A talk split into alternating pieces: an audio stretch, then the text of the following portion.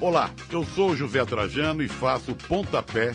Sabia que aqui na Central 3 você não é um mero ouvinte? Nos ajudando a partir de 14 reais através do Apoia-se. Você se torna membro do Clube Central 3, onde concorre a prêmios exclusivos, além de participar de um grupo de discussão sobre o conteúdo dos nossos podcasts.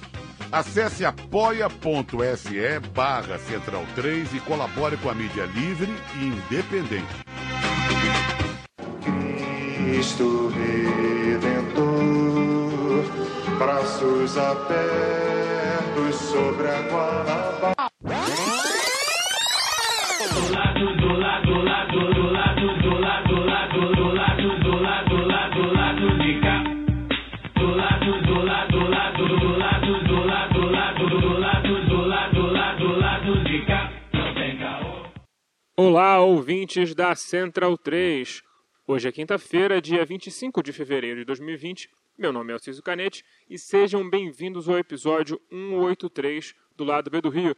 Estamos aqui no estúdio virtual Bo Diddley com meus amigos painelistas de sempre reunidos para uma entrevista muito especial com Leone, que também é ouvinte, um grande músico, um cara super ativo nas redes, de esquerda, que bota a sua ideologia à frente do que faz, não tem medo de se esconder, bota a cara a tapa e deu uma entrevista muito legal pra gente.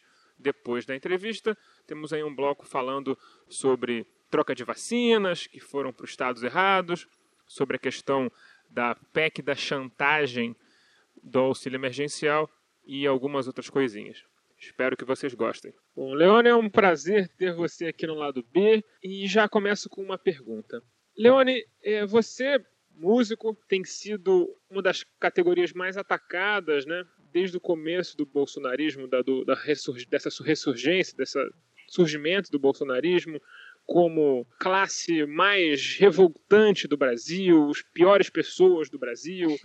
Ainda mais você sendo uma pessoa declaradamente de esquerda, deve ter sofrido mais do que a média. Como é a vida de ser constantemente atacado dessa forma? Como você consegue lidar com essa situação e ainda manter o bom humor? Olha, nem sempre dá para manter o bom humor, né? Mas eu. Bom, primeiro queria agradecer o convite, falar aí com os, os ouvintes de vo- de vocês, que eu faço parte desse time de ouvintes, então é um prazer estar aqui. E é um prazer dar força também para a galera que produz conteúdo de esquerda, que tem sido uma coisa importantíssima, né? Porque é, a galera da direita tinha um- uma prática muito grande, eu acho que a gente está ganhando muito espaço com vocês e, e outros podcasts que são muito legais. Nem sempre dá para manter o bom humor, né? Hoje em dia eu acho até que está menos pior. É, na época da eleição, é que e, e aí eu, eu acho que o grande culpado disso foi o Lobão, o Lobão que veio com essa história de lei Rouanet, de ficar falando de lei Rouanet, de que a gente mama na lei Rouanet, de que existia uma um- um- um- uma corrupção dos artistas, né? A gente receberia uma grana para não falar mal do governo. Ou seja, a gente era chamado de corrupto o tempo todo, né? E assim, eu nunca usei a lei Rouanet. É, e na única vez que eu usei incentivo público, eu tive uma multa. E eu, na verdade eu gastei mais do que ganhei. Então, e, e por um problema de, de legislação. Então, assim, eu não tinha nem porquê. Se, na verdade, eu deveria, se fosse por conta disso, era para falar mal do governo, porque eu tinha sido multado. Né? Então, assim, foi, é, era uma coisa muito, muito cruel e muito. é, até hoje ainda falam, né? mas cada vez falam menos isso, né? de que acabou a mamata, que eu ia ter que pegar na enxada. Não sei por que enxada, eu moro na cidade, né? o que eu vou fazer com uma enxada no meio do, da, da, da rua, né? do cimento. Mas, assim, uma coisa de descrédito mesmo. Né? De, é, eu acho que assim, a gente sempre teve muita força junto à opinião pública. Né? E, e foi um trabalho de minar a credibilidade dos artistas, que são pessoas que podem, de alguma forma, dar um, um, um, uma narrativa da, da, da, dos fatos diferente da, direita. E não só a gente, né? a gente, os acadêmicos, os jornalistas, é, os cientistas. Né? Então, assim, todo mundo que de alguma forma tem um pensamento que, que, que não seja essa coisa rasa e, e por forma de memes, foi atacado. E isso não é uma coisa que, que vem só do bolsonarismo. Né? É, isso vem em geral, uma, assim, quando eu estava ensaiando o meu show com o Léo Jaime, o Léo me mandou um texto grande sobre a.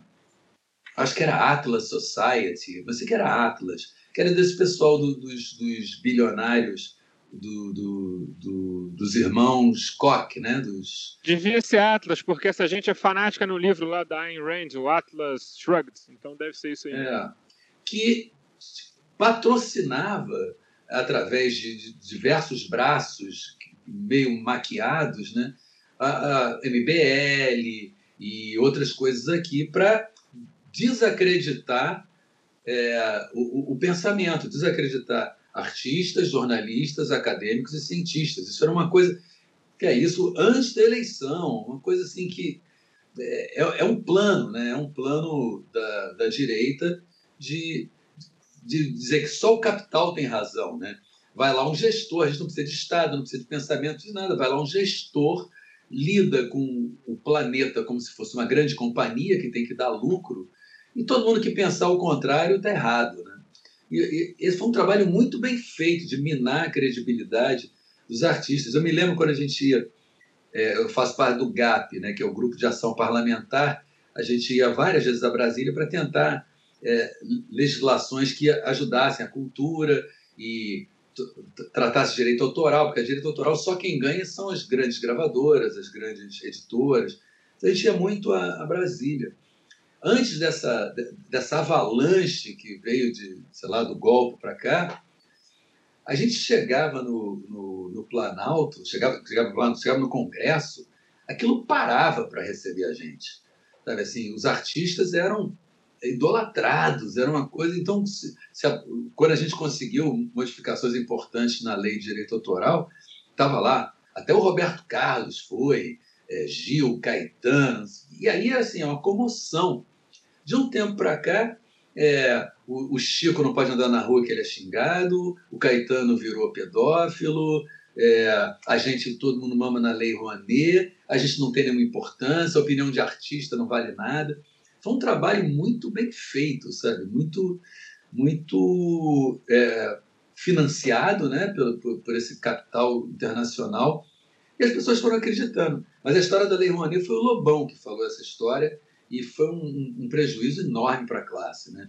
Porque, além de tudo, além da gente não prestar, da gente não ter importância, a gente é corrupto. Né? Porque a gente não fala mal do governo porque a gente está recebendo uma graninha. Né?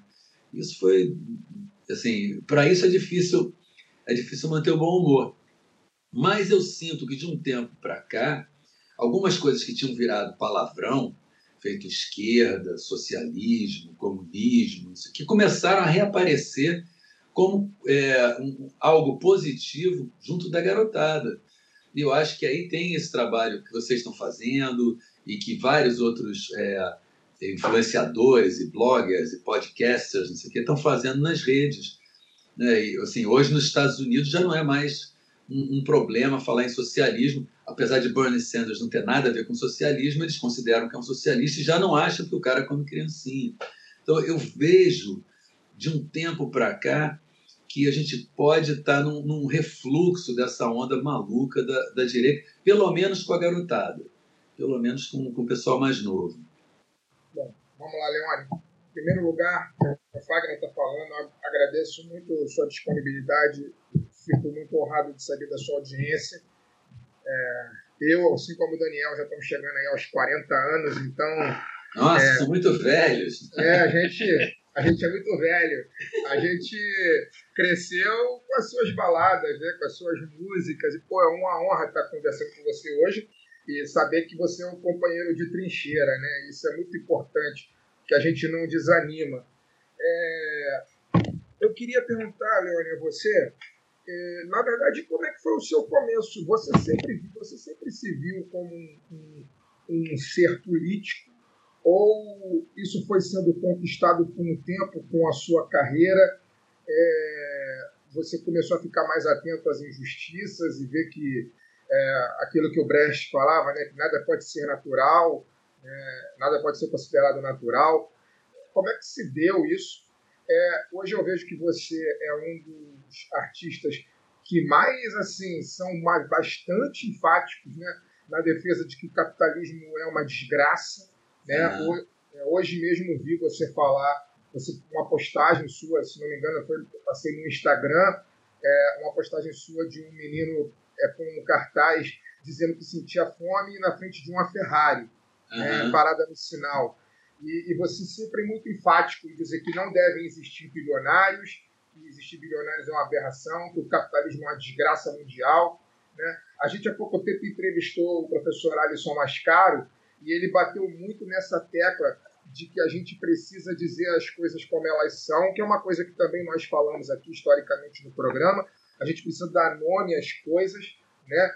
E, e a gente falou também, e a gente fala também, né, que a gente precisa dar nome às coisas, e ele também falou que a gente precisa dizer quem são os nossos inimigos. A gente não pode ter vergonha de falar que bilionário não pode ser considerado né, um, um amigo, né, porque ele tem interesses financeiros acima de qualquer coisa, que banco não pode ser considerado amigo. E eu vejo você numa defesa muito enfática, principalmente disso, assim, né, que o capitalismo é uma desgraça, tem que acabar, a gente tem que dar um jeito de derrubar esse sistema, porque esse sistema ele só gera fome, gera morte, gera opressão, é, entre outras coisas. Queria saber como é que se deu isso em você. Você, desde sempre, se viu como um, um ser político? Ou isso foi conquistado com o tempo, ao longo da sua carreira? Isso foi abrindo mais os seus olhos? Ou se teve algum evento especial, especificamente, no Brasil, que serviu de, de, de alerta para você? Calma, não é, calma aí, não é assim, não pode ser assim, tem alguma coisa errada. Como que se deu isso? Olha, é, o, se tivesse aquela história, o passado condena, meu passado condena. Eu venho de uma família é, burguesa típica. Meu pai é advogado de empresas, grandes empresas, e é, eu estudei em escola particular, estudei na PUC e comecei a fazer direito. É, direito é uma, uma área muito, muito conservadora, né? muito, muito conservadora mesmo. Ainda mais de direito na PUC, que é uma, uma faculdade de gente rica, você está lá para ficar rico, né? para fazer negócio, pra, não é uma coisa da defesa da população. E eu, é, mas na faculdade, é, na escola já um pouco, mas na faculdade eu é, era ainda a época da ditadura, né? eu entrei na faculdade de Direito em 79. É, era o começo da abertura, mas ainda era ditadura. E eu acho que naquele momento, todo jovem era de esquerda. Mesmo, assim, mesmo eu sendo dessa família, meu, meu avô era militar, é, reformado, mas era militar. Mas todo mundo tinha um, um, um, um viés de esquerda, né, porque a gente estava sob o jugo do, dos militares. E, e, a arte sempre foi um, um, campo que me abriu os olhos. Né? Eu gostava de música, então eu gostava de Chico Buarque e gostava de outras pessoas que eram é, notoriamente de esquerda. Então, eu, pelo menos não tinha o preconceito que outros da minha, da minha classe tinham. Outro dia, inclusive, outro dia, há alguns anos, me botaram num grupo de WhatsApp do, do, da turma que se formou comigo no Santo Inácio e não consegui ficar quatro horas lá porque era assim, nós do agronegócio que levamos o país nas costas, sei o quê, eu era banqueiro, eu era assim, caramba, eu não, não, não tenho como conviver com essas pessoas. Né? Mas a faculdade meio me abriu os olhos ali é, de que no, o mundo não era só aquilo, e, e, eu, nessa época eu pesquisei muito, li muito sobre, sobre tudo, assim, comunismo, anarquismo, que eu, eu, eu me interessei realmente, mas não, nunca me engajei. É, Aí começou a, a, carreira dar certo e, e, eu meio deixei isso de lado. Mas sempre me incomodou é, até o meu meio, porque depois que, que a ditadura foi embora, essa união né, é, antimilitarista que fazia todo mundo ficar meio de esquerda foi revelando que nem todo mundo era de esquerda. Tinha uma galera liberal ali, né, que estava afim de ganhar dinheiro. O rock and roll nunca foi revolucionário no sentido social. É claro que teve, teve The Clash, teve o Jello Biafra, tem um, ou outro, assim. Mas, em geral, é, é, muito mais uma questão comportamental, né? De usar drogas. E, e era meio machista, e muitas vezes conservador, o pessoal queria ficar rico mesmo. Assim, aquilo me incomodava um pouco. Eu, eu acho que o que me, me fez é, ficar mais engajado foi quando veio a história do Napster. E eu comecei a prestar atenção na coisa do direito autoral, comecei a me engajar com isso. E o que eu achava que era simplesmente um, um, uma briga é, pela liberdade de, de, de, de compartilhamento e tudo mais, foi, foi meio se aprofundando. E eu fui encontrando com pessoas muito bacanas e tudo mais. Em determinado momento, aquilo já não era mais uma, uma questão artística, dos direitos autorais. Assim, eu fui me enfronhando nesse, nesse universo, coisas que assim, eu nunca tinha estudado realmente, fui, fui me aprofundando. E depois passei a ter uns amigos que são muito bacanas, tipo o Fabiano Calisto, que é um, é um poeta de São Paulo, que é meu parceiro, que, e a gente sempre tem discussões políticas, eu mando textos para ele, ele me manda livros, e não sei o quê, e aí eu fui... E, e, a internet também me trouxe o contato com as pessoas, né? Fala, caramba, essa pessoa tem um pensamento interessante. Aí eu entro em contato, fico amigo, quer dizer, amigo, na internet às vezes nem encontra a pessoa, mas... E aí eu fui fazendo uma biblioteca de, dessas, desses livros, desses textos, e hoje sim, eu sou um, um convertido total. É, eu acho que a gente vive uma vida de merda por causa do capitalismo. E aí eu não estou falando só os pobres, não. Eu acho que todo mundo vive uma vida de merda. A gente vive uma vida que é voltada para o trabalho, voltada para o dinheiro. É, é, a base da nossa vida é a competição, não é a solidariedade. É, eu acho o BBB nesse sentido muito, é, muito explicativo do que, que é o, o, o capitalismo. Você tem amigos, mas se os seus interesses vierem na frente, né, você vai ganhar um milhão e meio de, de reais lá no final, essa amizade você pode relativizar um pouco, a sua moral pode ser relativizada um pouco. É, então, assim, você não tem um grupo de, de apoio. Não sei, eu acho que a gente vive uma vida muito inferior do que a gente podia. Tudo hoje é voltado para o trabalho. Quando alguém tem uma discussão comigo e, e fica pé comigo na, na, na, internet, fala, vai trabalhar. Eu, não, eu não preciso agora trabalhar. Às vezes não posso, né? porque eu não posso fazer show. O que eu posso é o que eu tenho feito. Tenho feito minhas lives, eu, tenho, eu dou um, um curso de composição para não compositores. Assim, eu nem, nem posso. As pessoas acham que o trabalho é tudo, né? Uma, uma coisa com a escravidão. Assim, eu acho que a gente vive um mundo de merda e que, pior que isso, a gente está acabando com a espécie humana, né? Porque essa coisa do capitalismo, do crescimento infinito, num, num planeta finito, vai levar a gente à extinção. E aí ninguém ganha. Por isso que eu estou falando, é horrível para os mais pobres, é realmente muito cruel para os mais pobres, e especialmente cruel, mas não é bom para ninguém. Não é bom para ninguém. Mesmo que o cara consiga, bilionário, consiga viver numa colônia em Marte, que vida merda, né? E viver numa colônia em Marte, né? Assim, é, eu acho que a gente vive muito mal por conta do capitalismo e e aí no, dos livros que eu, que eu li ultimamente que, que eu adorei que foi o do realismo capitalista do Mark Fisher, né?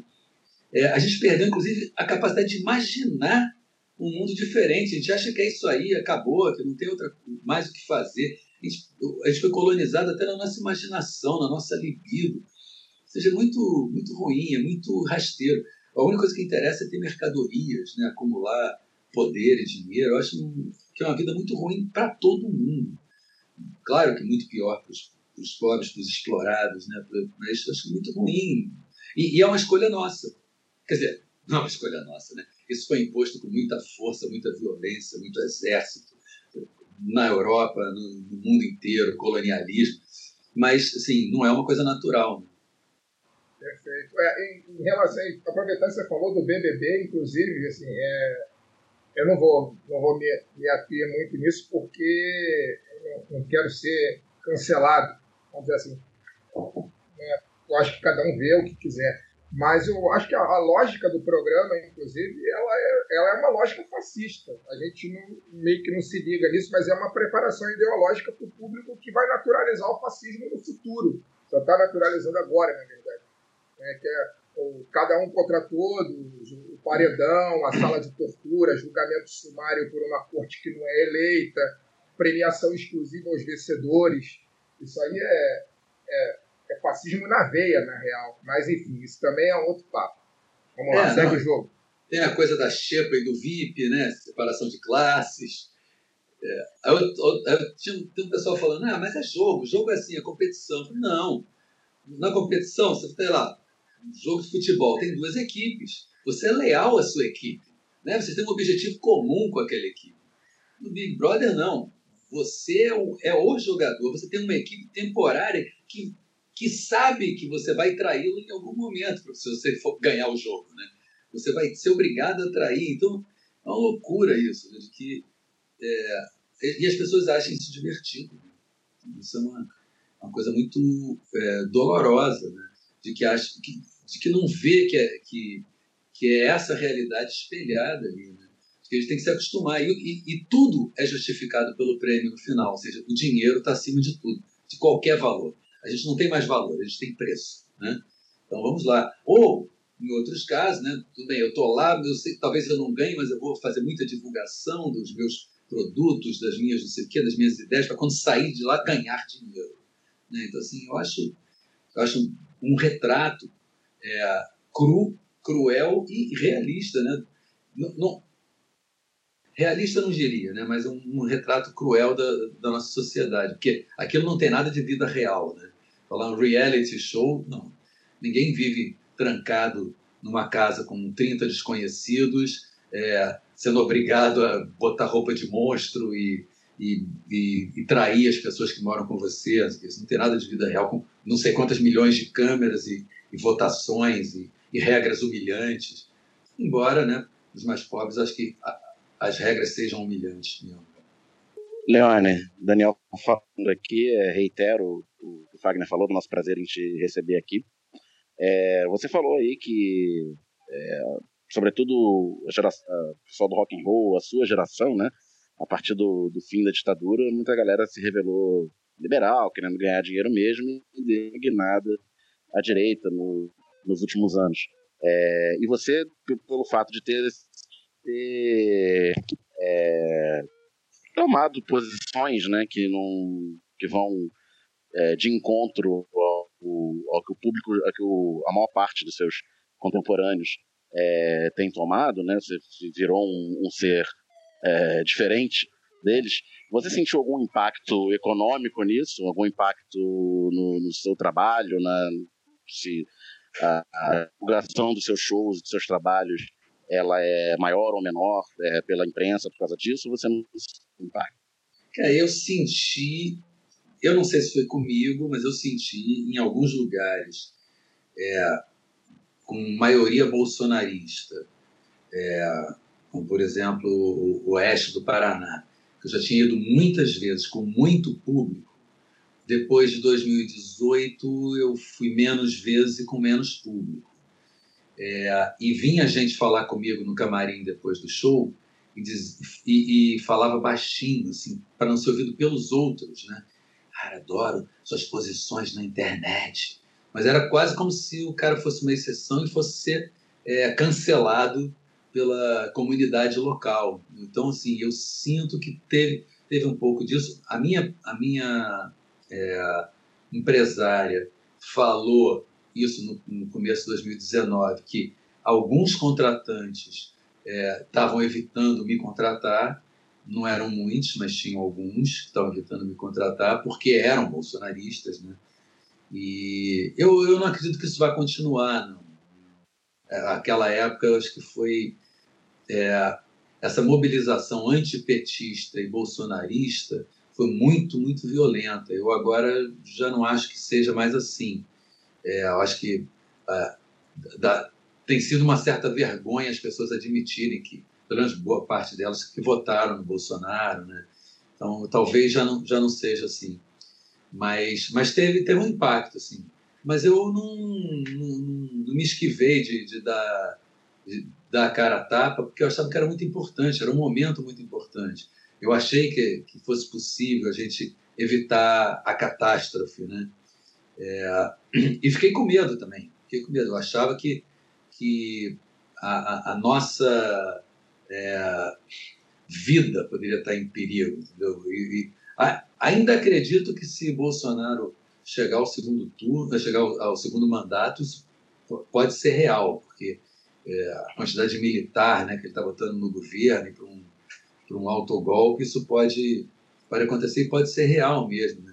Outro, dia eu recebi um negócio pela, pela internet, algum grupo de WhatsApp do a, Associação, não, que é Ordem dos Advogados Conservadores do Brasil, pedindo para mandar para eles tudo que se falar de mal do presidente, que eles vão processar artistas, jornalistas e não sei o quê. Assim, existe uma, uma vontade de calar as pessoas, né? Assim, uma ameaça de calar.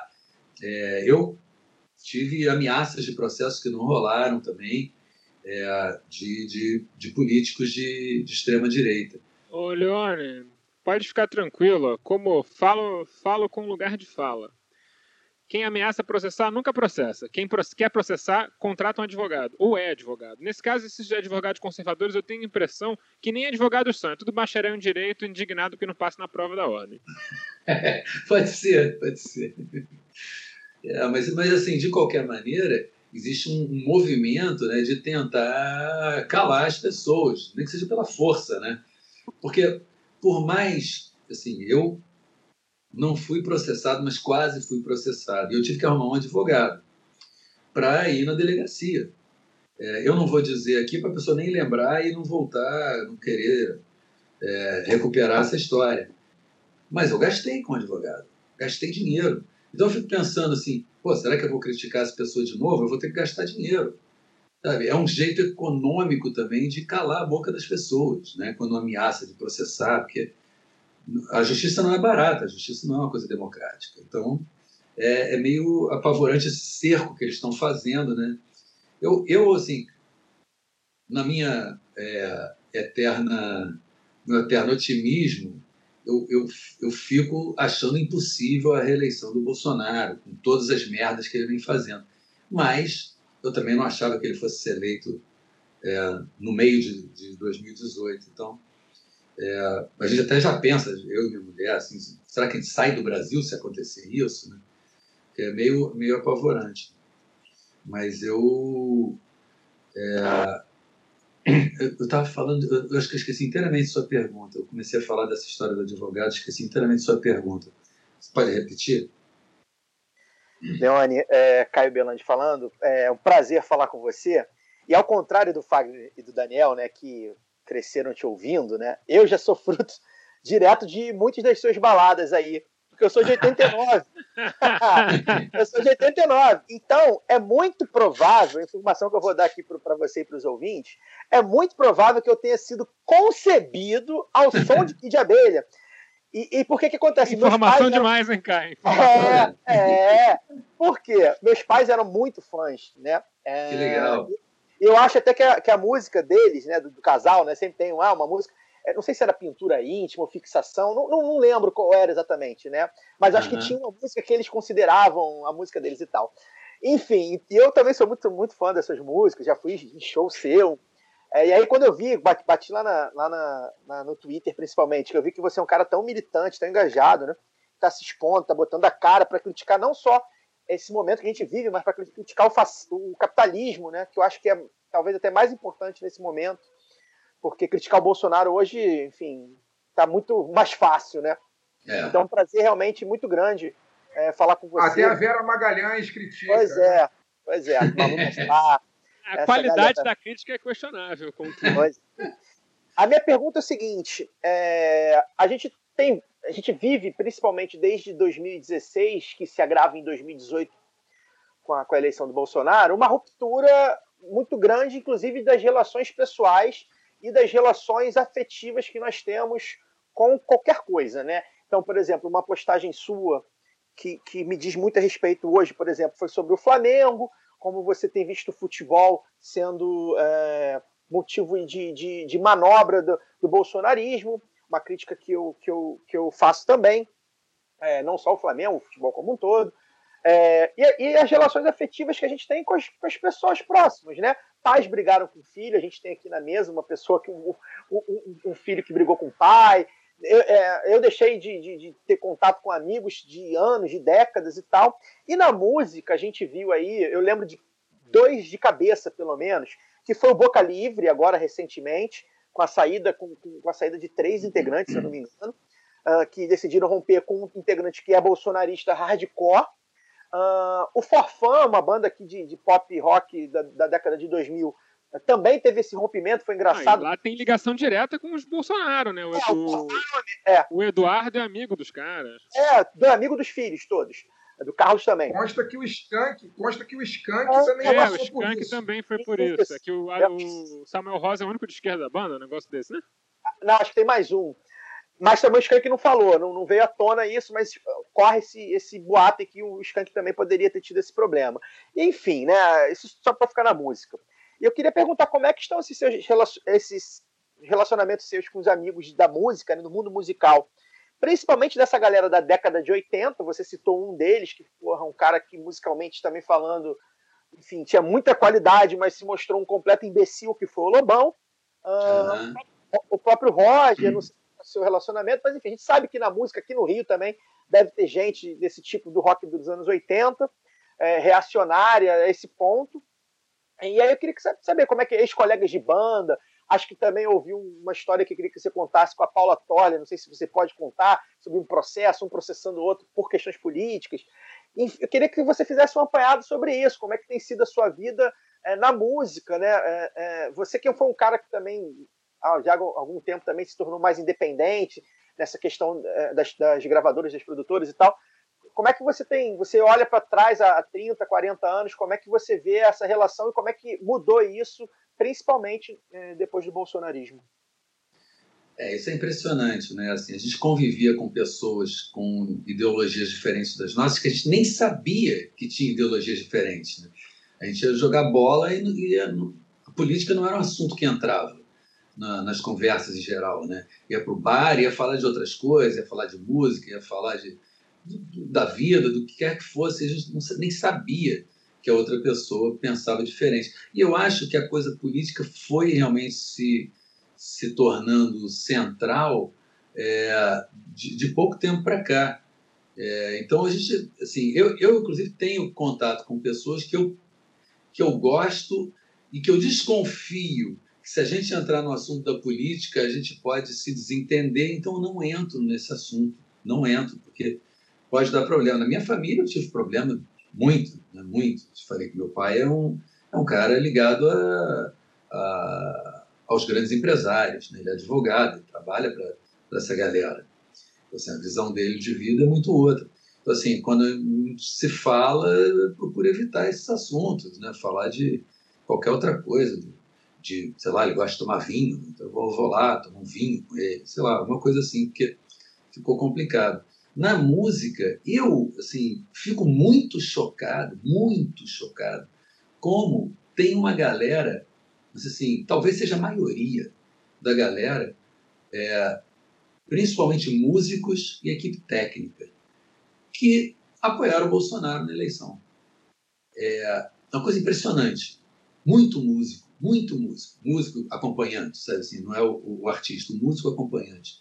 É, na minha banda não tenho, é, e, e, foi uma sorte também, porque senão a gente teria brigado muito. Mas tinha um, um, um técnico de som que, que fez campanha para o Bolsonaro, até, que, até um dia que eu falei, cara, você está cavando a sua cova e a minha.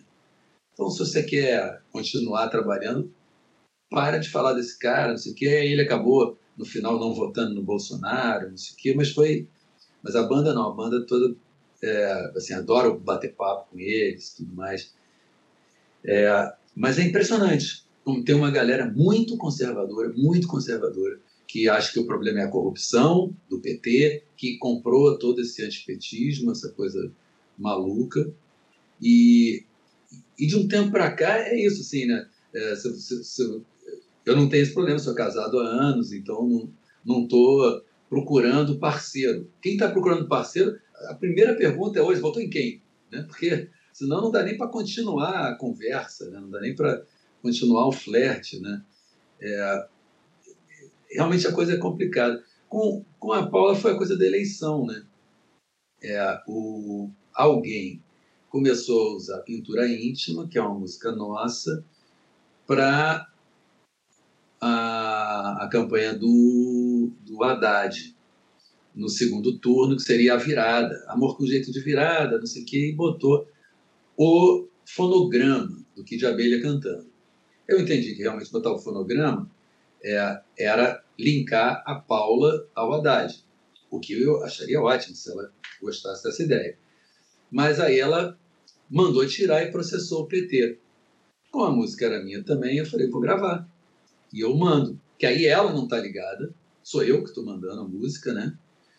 E, e mandei. Ela não falou nada, eu falei, é, era isso. E aí acabou que ela me processou, nem falou comigo, nem nada. Que está rolando. E aí esses processos estão acontecendo até para eu poder me defender e não ficar é, exposto. Eu não, nunca tive vontade de processar ninguém por uma questão de parceria, de autorização. Eu acho que se a gente é parceiro, a música é dos dois, eu não tenho que pedir autorização nem ela, mas ficou nisso. E, e, e aí ficou muito marcada essa, essa separação, sabe, de, de, de, de ponto de vista, a ponto de da gente brigar por uma obra. Eu, eu, achei muito, assim, muito triste, muito triste. Eu acho que é triste para os fãs do Kid também. Achei uma situação toda lamentável. E eu era, assim, eu fui amigo do Roger, né? o Roger chegou a se hospedar na minha casa uma vez que foi no Rio de Janeiro. Isso lá nos anos 80, né? É, mas ele, era, ele sempre foi um fã dos Estados Unidos, né?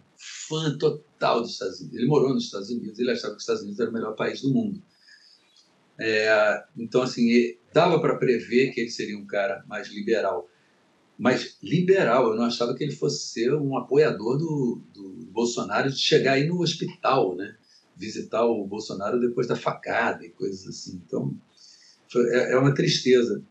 E assim, eu, eu acho mesmo que foi uma, uma decepção muito grande. Pessoas que assim, trabalharam para mim anos, é, tem um, um, técnico de som que foi morar no Canadá e que ficava falando dos absurdos, isso que a gente acabou brigando. É negacionista até em relação à a, a, a, pandemia e coisas assim. Assim, ficou. Eu acho que isso afetou muito a gente. A gente, a gente vive num, num, numa realidade mais dura, mais triste, mais violenta do que eu jamais pude imaginar que a gente fosse viver. Leone, sobre, sobre isso, eu tenho até uma, uma subpergunta, digamos assim, né? Porque a gente faz esse, essa linha do tempo e me parece, para o mainstream, principalmente, ali nos anos 90, principalmente no pós-Collor, né? Quando o Collor enfim, é derrubado, a gente vê um, politicamente um Brasil andando, digamos assim, a passos de cágado mais andando, com a, com a era Lula mais ainda, né? E me parece que a, a música, né, a cultura como um todo, ficou um pouco estagnado nessa questão política. Né? Você tem essa visão também? Você acha que de repente faltou uh, os roqueiros da década de 90 terem sido, continuarem sendo roqueiros da, da, do, do, ponto de vista antissistema, do ponto de vista politizado, na, nessas décadas de 90 e 2000, principalmente, você acha que a música. Isso eu falo no mainstream, né? Porque, sei lá, tem o funk, tem o rap, né? Surgindo uhum. ali. É, o rap foi fundamental, né? né? E o, o próprio funk aqui no, no Rio é, eram mais críticos, mas eu acho que a música do pop rock também, ela meio que fica ali não querendo muito entrar nesse assunto, acho que enganado por um Brasil melhor, digamos assim. Você, você tem essa visão, você acha, você vê que poderia ter sido feito de outra forma para manter ali a galera ainda ligada no que estava acontecendo, para a gente não ver aí uma, uh, uh, uma dominação do, do, pensamento liberal e do, agora do pensamento fascistizado. Você, você pensa assim? É, é, eu, eu, eu acho que era difícil ser diferente naquela época, né? pegar os anos 90, foi logo depois da queda do Muro de Berlim.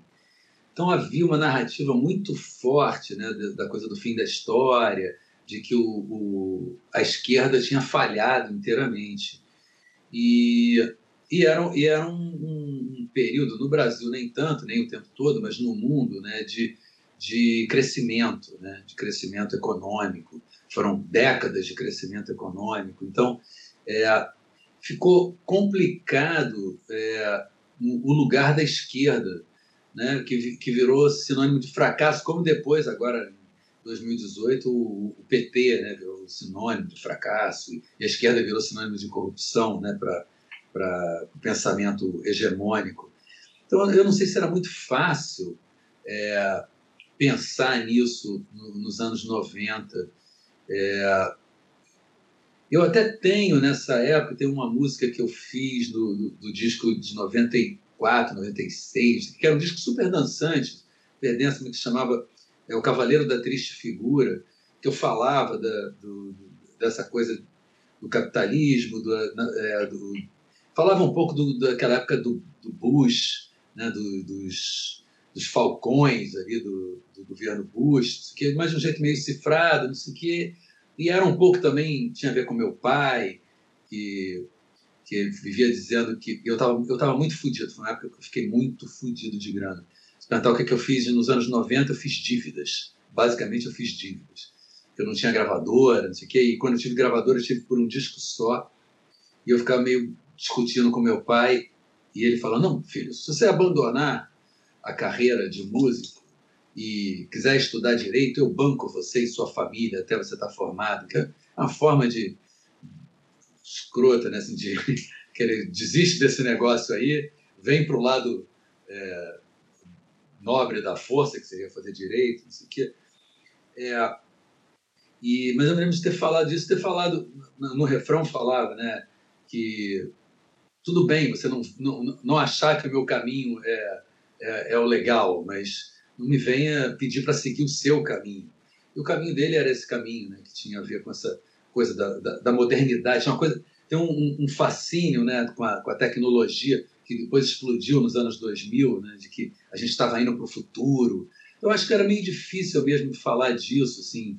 E, e, e depois, quando o Lula assumiu, eu acho que também houve uma certa despolitização, porque pegava mal falar mal de qualquer coisa, porque isso poderia respingar no governo PT. Viu?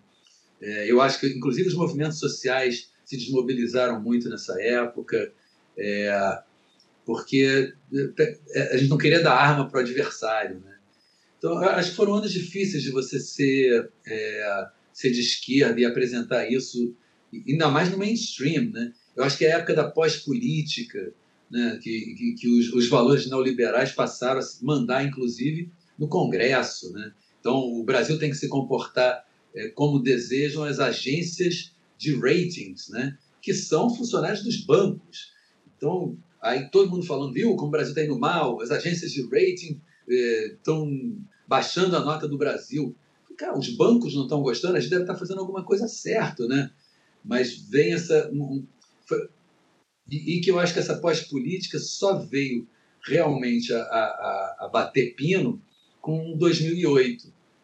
Começa a bater pino aí e, e, e, a coisa ganha, começa a ganhar mais força em 2011, com os Ocupais, com Primavera Árabe, coisas que deram errado, mas que foi a semente de dizer, olha, isso não está bom, isso não presta. Eu, inclusive, eu acho que 2008 é a queda do muro de Berlim do neoliberalismo. Sabe? Que é falar, caramba, é, na hora de salvar as pessoas, o, o, governo Obama fica caladinho, mas vai lá salvar banco. Né? E o governo Obama, tudo bem, teve uma parte do governo Bush, mas teve uma parte do governo Obama que, que vai salvar montadora de carro e as pessoas que se fodam, né? Eu acho que ali teve essa inflexão e que acabou que a esquerda não se, não se favoreceu disso. A direita, sim, percebeu, olha, isso tudo ruiu, o sistema é, político não representa as pessoas, não representa mesmo. Então vamos, vamos ser radical, vamos dizer que a gente é contra isso tudo. Agora, e a esquerda fica fazendo o papel de tentar é, é, proteger as instituições, é, lutar pela democracia e vai apanhando, né? Eu acho que se existe um lado que pode ser radical sem precisar de ser de lutar por fake news e coisas ruins é a esquerda, né?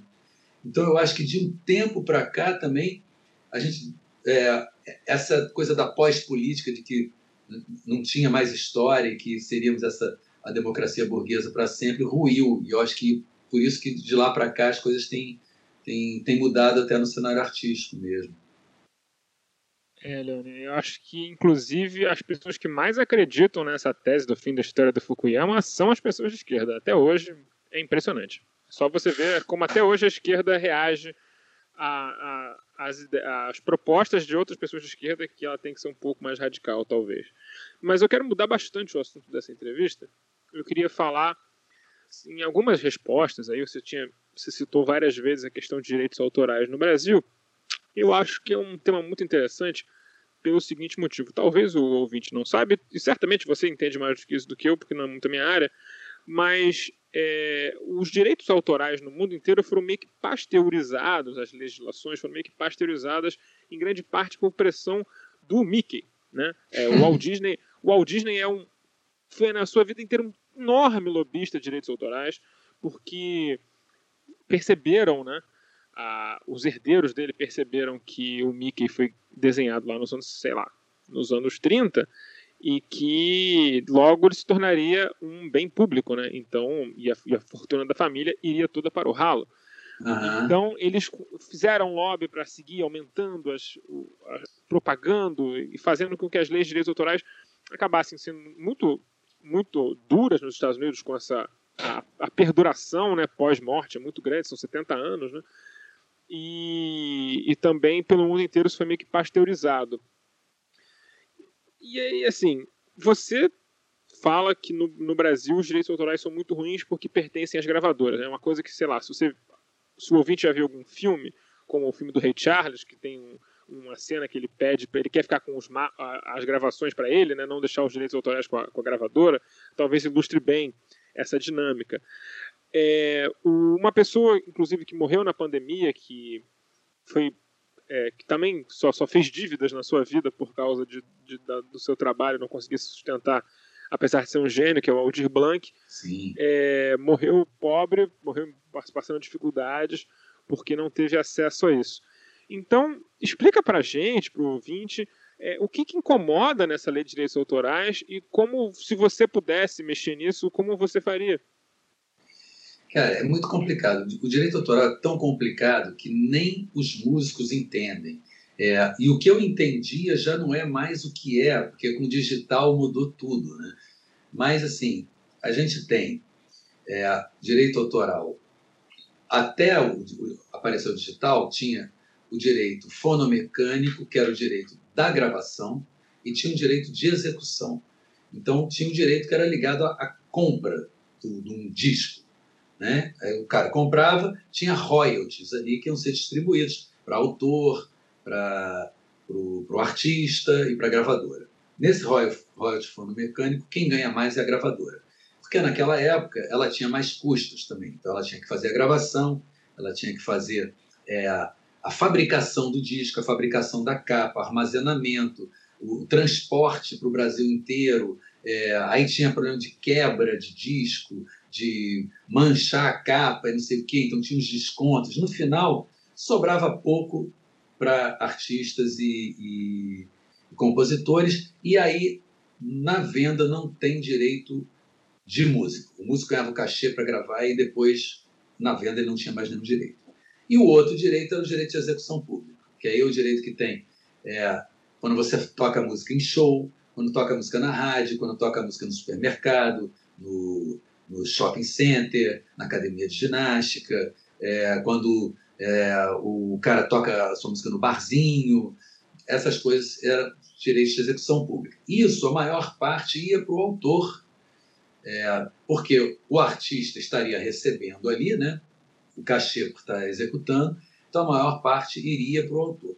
Mas a, dessa parte, uma parte que vai para o autor vai para as editoras. E a maior, e assim, as editoras é, que ganham mais dinheiro são as editoras das gravadoras. E elas também ganham uma parte da venda do disco. Então, assim, elas eram muito poderosas. Com o tempo, elas passaram a mandar na, na, na arrecadação de direitos é, de, é, de, execução, que são é, administrados pelo ECAD, o Escritório Central de Arrecadação de Direitos.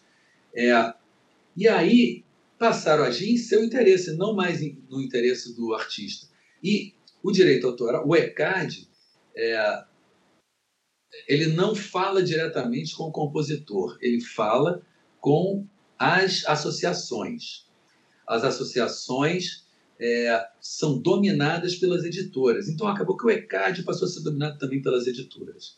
Quando a gente conseguiu ir ao Congresso e dizer que editor não pode mandar no ECAD porque ele é só o nosso representante, é, as editoras, nossas editoras, nossos representantes, entraram com uma ação de inconstitucionalidade no Supremo contra a gente. Ou seja, nossos representantes estavam contra os nossos direitos. Como é que eles podem representar a gente se estão contra a gente? Né? As gravadoras a mesma coisa, entraram com ação de inconstitucionalidade. E a gente conseguiu coisas muito boas, muito boas, muito por conta do Gil, né, que foi o cara que ajudou a gente a, a se mobilizar. Mas, quando veio o Temer, ele acabou com tudo que a gente conseguiu, porque isso tudo seria meio administrado pelo é, Ministério da Cultura. Ele não acabou com o Ministério da Cultura por causa daquela pressão que teve, mas ele acabou por dentro. Acabaram os funcionários. Então não tinha mais ninguém para vigiar o ECAD. E, e aí, quando veio o, o, Bolsonaro, acabou de vez com qualquer possibilidade né, de a gente pensar em, em, em ter um interlocutor lá dentro do governo para falar sobre isso. É, então, assim, primeiro, a gente teria que fazer com que artistas e compositores, que são quem faz música, ganhassem mais do que os intermediários, né? do que as editoras, do que as gravadoras. É, isso não acontece. Agora, no digital, a gente ganha pouquíssimo. As gravadoras estão enchendo o cu de grana, mas assim, muito dinheiro. Estão ganhando mais, inclusive, do que na época do, do disco físico, porque já não tem que fabricar, já não gasta mais, nem para gravar, os artistas entregam o disco pronto, já não faz mais marketing, já não faz mais nada e, e ganham. E eu olho lá assim, as minhas, minhas contas, falo: caramba, se não tiver show, não tiver execução de rádio, de televisão, que era o que a gente já tinha antes, eu não tenho nada o Spotify, YouTube, não sei o quê, pagam uma merreca, uma coisa absurda. Então, assim, eles, por exemplo, as gravadoras são sócias dos players de streaming, né? Então, são sócias do Spotify, são sócias do, do Deezer. Então, o dinheiro vai para elas. A gente, assim, o, o ECAD consegue, de, como se fosse execução pública, consegue pegar 3%. As gravadoras têm 50 e tantos por cento. É uma, assim, é uma loucura. Mas nesse momento a gente sabe que se for mexer nessa história, a gente vai acabar perdendo mais. Então está mais agora querendo juntar músicos, é, compositores, artistas, não sei o quê, e começar a se mobilizar e pensar nisso para a gente poder ter uma, uma arrecadação mais justa. O dinheiro existe, o dinheiro está lá. Só não chega para quem, quem faz música. Chega só para os intermediários, é uma coisa inacreditável. E essa história que você falou do Disney, em relação ao, ao tempo que demora para um, um, uma obra, ou um filme, ou, ou, um personagem né, cair em domínio público, né, que é 70 anos depois da morte do, do autor. E, e, e isso já foi 10, já foi 30, já foi 50, agora está em 70. E o Mickey está tá, tá para cair em domínio né, público quando chegar em domínio público Mickey, vai virar 90, pode ficar tranquilo. Exatamente, é isso que, que eles já estão querendo. É um, um acordo internacional para que seja 90 anos é, de para cair em domínio público por conta do Mickey. Mas o Mickey é, é um símbolo, mas é assim, quem ganha dinheiro, direito autoral e tudo mais, no cinema também não são os roteiristas, não são os atores, são os, os estúdios. Assim, é o grande capital que faz com que isso aconteça. Assim, eu acho um absurdo o direito autoral ser 70 anos depois da morte do autor. É, eu, assim, bem, eu, eu, fiz um trabalho, eu tenho direito à remuneração, mas, pô, vai ganhar meus filhos, meus netos, não sei o quê. Isso, eu, eu, eu não vejo ideia como patrimônio, acho que ideia tem que circular, sabe? Assim, eu, eu acho isso muito, muito cruel. E ainda mais porque se ainda fosse isso, se isso fosse para os meus filhos e netos, você pode dizer, ah, é um privilégio, não sei o quê. Seria, já seria ruim. Mas não é para mim. São para as editoras, é para as gravadoras, é, é para manter o sistema. Então, assim, é muito, muito cruel mesmo. E é muito, é muito injusto o direito autoral no Brasil. Legal, vamos lá. A minha segunda pergunta é você falou aí da, do Ministério da Cultura destruído, me lembrou que o secretário, acho que é secretário, acho que não é nem ministro, né, porque não tem mais status de ministro, secretário da Cultura é, disse hoje, se não me engano, que ele está vindo ao Rio para conversar com com artistas de bem, alguma coisa do tipo assim, não sei. Os artistas comportados. artistas comportados, é, tá tão rio para se reunir com artistas comportados. Eu lembrei disso agora porque você falou que o Temer é, começou a destruição do Pô, ministério. inclusive e o secretário, pô, reesmalhação, coisa saúde, pô, só toma suco, entendeu? Por É. totalmente natureza. O, o, secre- o secretário bem comportado e de bem, cujo único papel a que eu me recordo dele ter feito era de um deputado corrupto numa novela da Globo. Aí essas Recorre, ironias recorre, da- recorre, recorre. essas novelas, essas ironias da vida. Mas a minha pergunta para o Leone é a seguinte: você também citou, Leone, uma, algumas das suas respostas com relação à sua expectativa para 2022, né? Eu queria saber se você, além, claro, de refletir sobre isso, né, refletir os cenários, o que, que você acha que vai acontecer, é, o que, que você tem de ideia para você e para a sua categoria, no sentido dela é, participar e se engajar é, ainda mais né, no ano que vem, a tentativa de evitar que essa aberração que a gente está vivendo perdure, né? Porque a gente viu que, apesar de tudo, né, nós aqui temos ex- extremas restrições ao Partido Democrata dos Estados Unidos, a figura do Joe Biden e tal. Só que a gente tem extremíssimas restrições à figura de Donald Trump. E a gente Ah. viu que foi, a gente viu que foi possível, né, lá nos Estados Unidos, é, através principalmente do voto negro e tal, é, derrubar o Donald Trump e agora ele, enfim, então, entre aspas, entre muitas aspas, um, vou, tentando voltar a um regime normal, né? E a gente pode esperar que, que isso pode acontecer aqui no Brasil, a gente espera que isso aconteça. né? A gente chegou ao ponto de a gente está no momento com o pior, na minha opinião, o pior governo da história da República, entre todos os regimes. Né? Sim. Eu acho que nem acho que nem a ditadura militar, que é execrável, que é nojenta, que dá asco, ela, ela nem tinha coragem de assumir determinadas coisas que Bolsonaro assume. né? A ditadura nunca assumiu que, que torturava pessoas, né? Aham. E o Bolsonaro não só se assume, Bolsonaro não só se é fã de tortura, como ele literalmente está torturando o povo brasileiro, né, com essa política de não existir política, por exemplo, da controle da, do controle da pandemia. Né? As pessoas estão sendo jogadas à própria sorte, estão sendo jogadas à morte. E, É. e- e eu acho que cada vez mais a gente vai ver. Né? O mundo já começa a ver um movimento de, por exemplo, queda de, de taxa de, de infecção por coronavírus é, a- por conta da, da vacinação. E aqui a gente não tem nenhum plano de vacinação. Né? A gente, o plano aqui é justamente deixar as pessoas morrerem né? o máximo possível.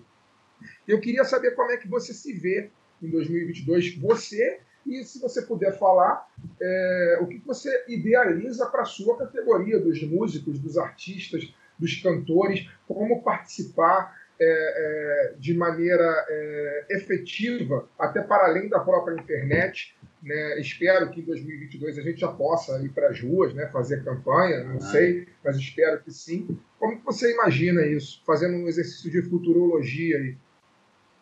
Cara, eu, eu acho que a gente está tão mal parado, tão mal parado, que eu, eu não consigo imaginar nada. Assim. Eu, principalmente para 2022, que eu acho muito cedo para a gente conseguir ter uma mudança é, importante na política.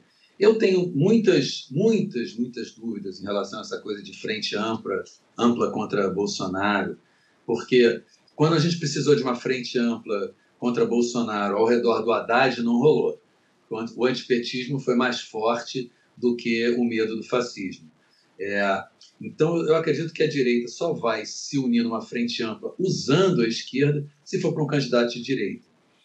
E, e isso eu acho muito, muito ruim, que a gente acaba perdendo a credibilidade. Quando entra, um governo de direita que faz aquelas mesmas coisas, não faz nada pelo povo, endossado por um governo de por uma, por uma oposição de esquerda, eu acho muito danoso para a imagem. Sim, eu, eu preferiria realmente uma esquerda populista, e aí eu falo populista no sentido de ter causas populares, né? e, e de ser é, radical para poder ter um projeto alternativo. Porque assim, ficar defendendo a democracia é, para quem mora, por exemplo, numa comunidade em que o Estado é o grande inimigo, que pode impedir ela de ir e vir, matar, matar seus filhos, se quer entrar a qualquer hora, vai, falar de democracia. É, é, é tão frágil isso. E, e, também eu acho que é, os filtros dos partidos fazem com que estejam aquelas mesmas pessoas lá. Então a gente fica discutindo os mesmos nomes. Aí tem o pessoal com o Freixo, eu adoro, é meu amigo, mas sim, é, é, tem o, aí tem o Lula, tem o Ciro, você já, já começa a ver os mesmos nomes. E, e, eu acho que a gente tinha que poder reformular isso, os nomes viessem de baixo, de pessoas que estão já ligadas em, em, em atividades, é, já estão mobilizadas, já estão ligadas, e seja uma coisa orgânica. A gente fica meio numa coisa meio iluminista, de que temos que ir às bases para iluminá-las. Tem tanta coisa legal acontecendo. Assim, eu estou muito ligado num movimento que chama Teia dos Povos. Vocês devem conhecer isso, né? que, que é uma coisa de, de dar terra para quem está tá, tá querendo sair do sistema. Mas eles também dão aulas de política ali, e a, é a volta à terra, a volta a plantar, não sei o quê, e mobilização política. Assim, a gente tinha que mobilizar todos os, os, os oprimidos de alguma forma, né? os sem teto, os sem terra, o, a galera de comunidade, aí junta movimento negro, movimento feminista. Isso é maioria. Isso ganharia de qualquer um, ganharia de qualquer Dória, não sei o quê, mas a gente fica tentando compor com o mercado, compor com, com, com a burguesia. E eu acho que aí chega um determinado momento que a gente fala, ai, que alívio, veio o Paz, o Paz substituiu o Crivella. Paz não está fazendo nada pela saúde do Rio. Tudo bem, não está piorando como o Crivella estava piorando, mas você vê, o Rio está com índices alarmantes de contaminação, de ocupação de UTI, e eu não vejo o, o Eduardo Paes se mover de jeito nenhum. Está lá, não, não falou uma vez mal do governo Bolsonaro, do Ministério da, da Saúde, de não mandar vacina. Meu pai tem 83 anos, se vacinou hoje. Era para ter se vacinado semana passada. A gente ficou sabendo ontem que era hoje que ele tinha que se vacinar, porque tinha sido suspenso. É uma zona.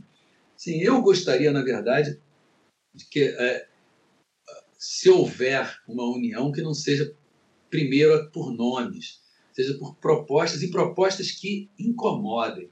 Porque foi isso que o Bolsonaro fez para se eleger. As propostas deles incomodavam e aí ele ocupava a pauta. Você podia achar ele um absurdo, mas aí você ia falar que ele era absurdo.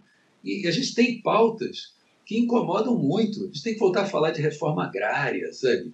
de, de, de, de lutar contra o latifúndio, contra o agronegócio. A gente fica querendo compor com esses caras e compõe até a hora que, que eles acham que já foi, dão um golpe e tiram né, a gente de lá. Então, mas eu sou um péssimo estrategista. Eu venho com o coração achando que ah, esse é o caminho. Pode ser que não seja nada disso, mas eu acho que é, a gente está num momento em que as ideias mais radicais emocionam mais, para qualquer lado.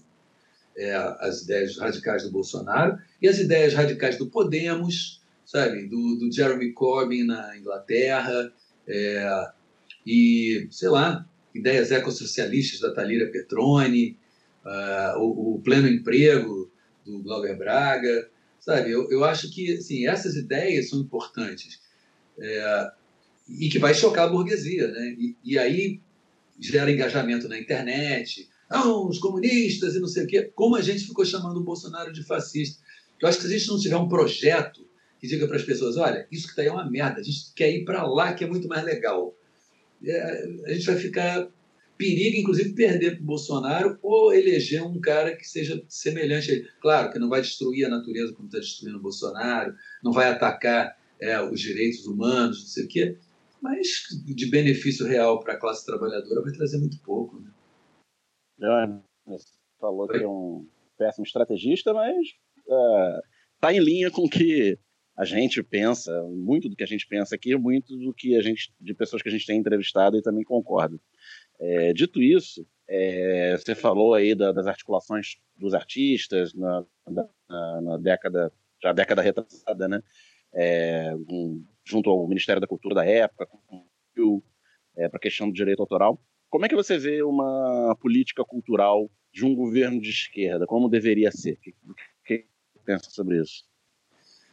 Primeiro, eu acho que a gente tinha que parar de é, achar que cultura é o que vem da Europa, né? Então, assim, vamos levar é, orquestras sinfônicas para as favelas, para iluminar aqueles pobres aculturados que não, não têm oportunidade de entrar em contato com a grande arte, a arte elevada.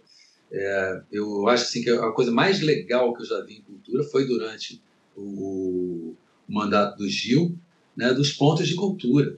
Você tem que dar possibilidade para que as pessoas façam, é, apresentem, divulguem, distribuam o que elas já, já é, imaginaram. Seja, cultura é o que elas já vivem. Né? E, e, e, a gente poder valorizar todos os tipos de cultura, a cultura indígena, a cultura é, do funk, é, qualquer é, forma de apagamento disso é elitista, sabe? E eu acho que nesse, nesse ponto a esquerda às vezes é mais equivocada que a direita, que a direita reclama do elitismo. E aí tem um elitismo cultural também. Né? Não, eu, eu, eu consumo teatro do não sei quê, e grandes sinfônicas, ai, aquele povo. Né? Assim, e, e, e, e quando vem a direita dizer que ser contra o establishment, vem contra também essa arrogância cultural. Então, acho que, em primeiro lugar, a gente tem que parar de hierarquizar o que é boa cultura, o que é cultura ruim, o que é arte, o que não é arte, não sei o quê, e dar espaço para as pessoas se manifestarem. E recuperar o silêncio que foi feito em relação a, a, a, aos povos originários e, e a toda a cultura afro-brasileira que sempre foi considerada inferior. Quer dizer, a gente tem uma, uma, uma, exceção que é muito bacana, né? Que o samba é quase a música popular ali. Acho que foi Getúlio Vargas que me colocou isso, assim, que o samba era a música quase oficial do Brasil.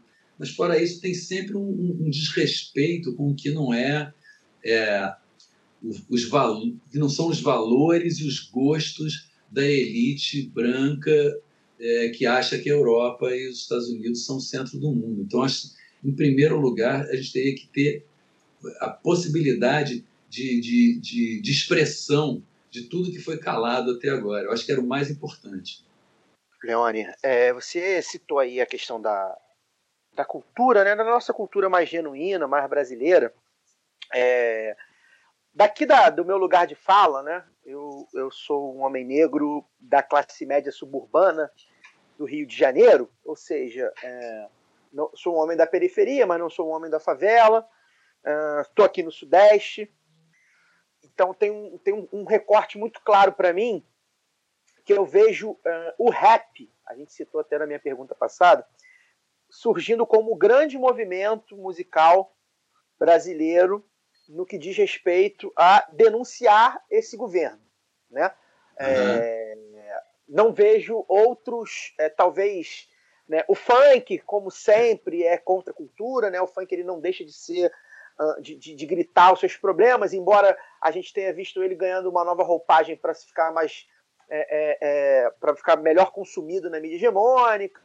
Uhum. Mas eu acho que o rap é hoje aí, a gente pode citar aí, sei lá, Emicida, Criolo, é, Jonga, enfim, né? É, eu nem sou tão fã de rap assim, mas eu, eu, eu tô tentando me manter aí é, é sabendo o que está acontecendo. É o Rincon é, Sapienza também gosto muito. Isso, isso. Tem, tem, tem alguns nomes aí. É, e, Preta Rara, e, muita gente legal. Exato.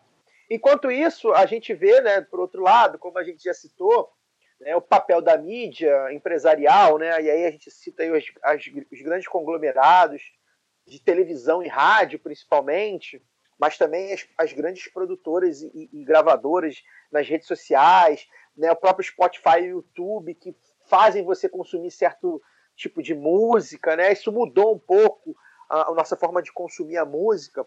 E a gente tem visto sertanejo universitário, do qual até ouço algumas músicas, mas é, você vê notadamente que, que uh, o agronegócio faz a gente, distrai a gente com sertanejo universitário, uh, e aí parece que às vezes não tem nenhum artista uh, criticando esse momento, né? A gente vai ter que fuçar ali no Emicida, que é, talvez seja hoje o principal, mas enfim, tem outros nomes com, com mais ou menos sucesso.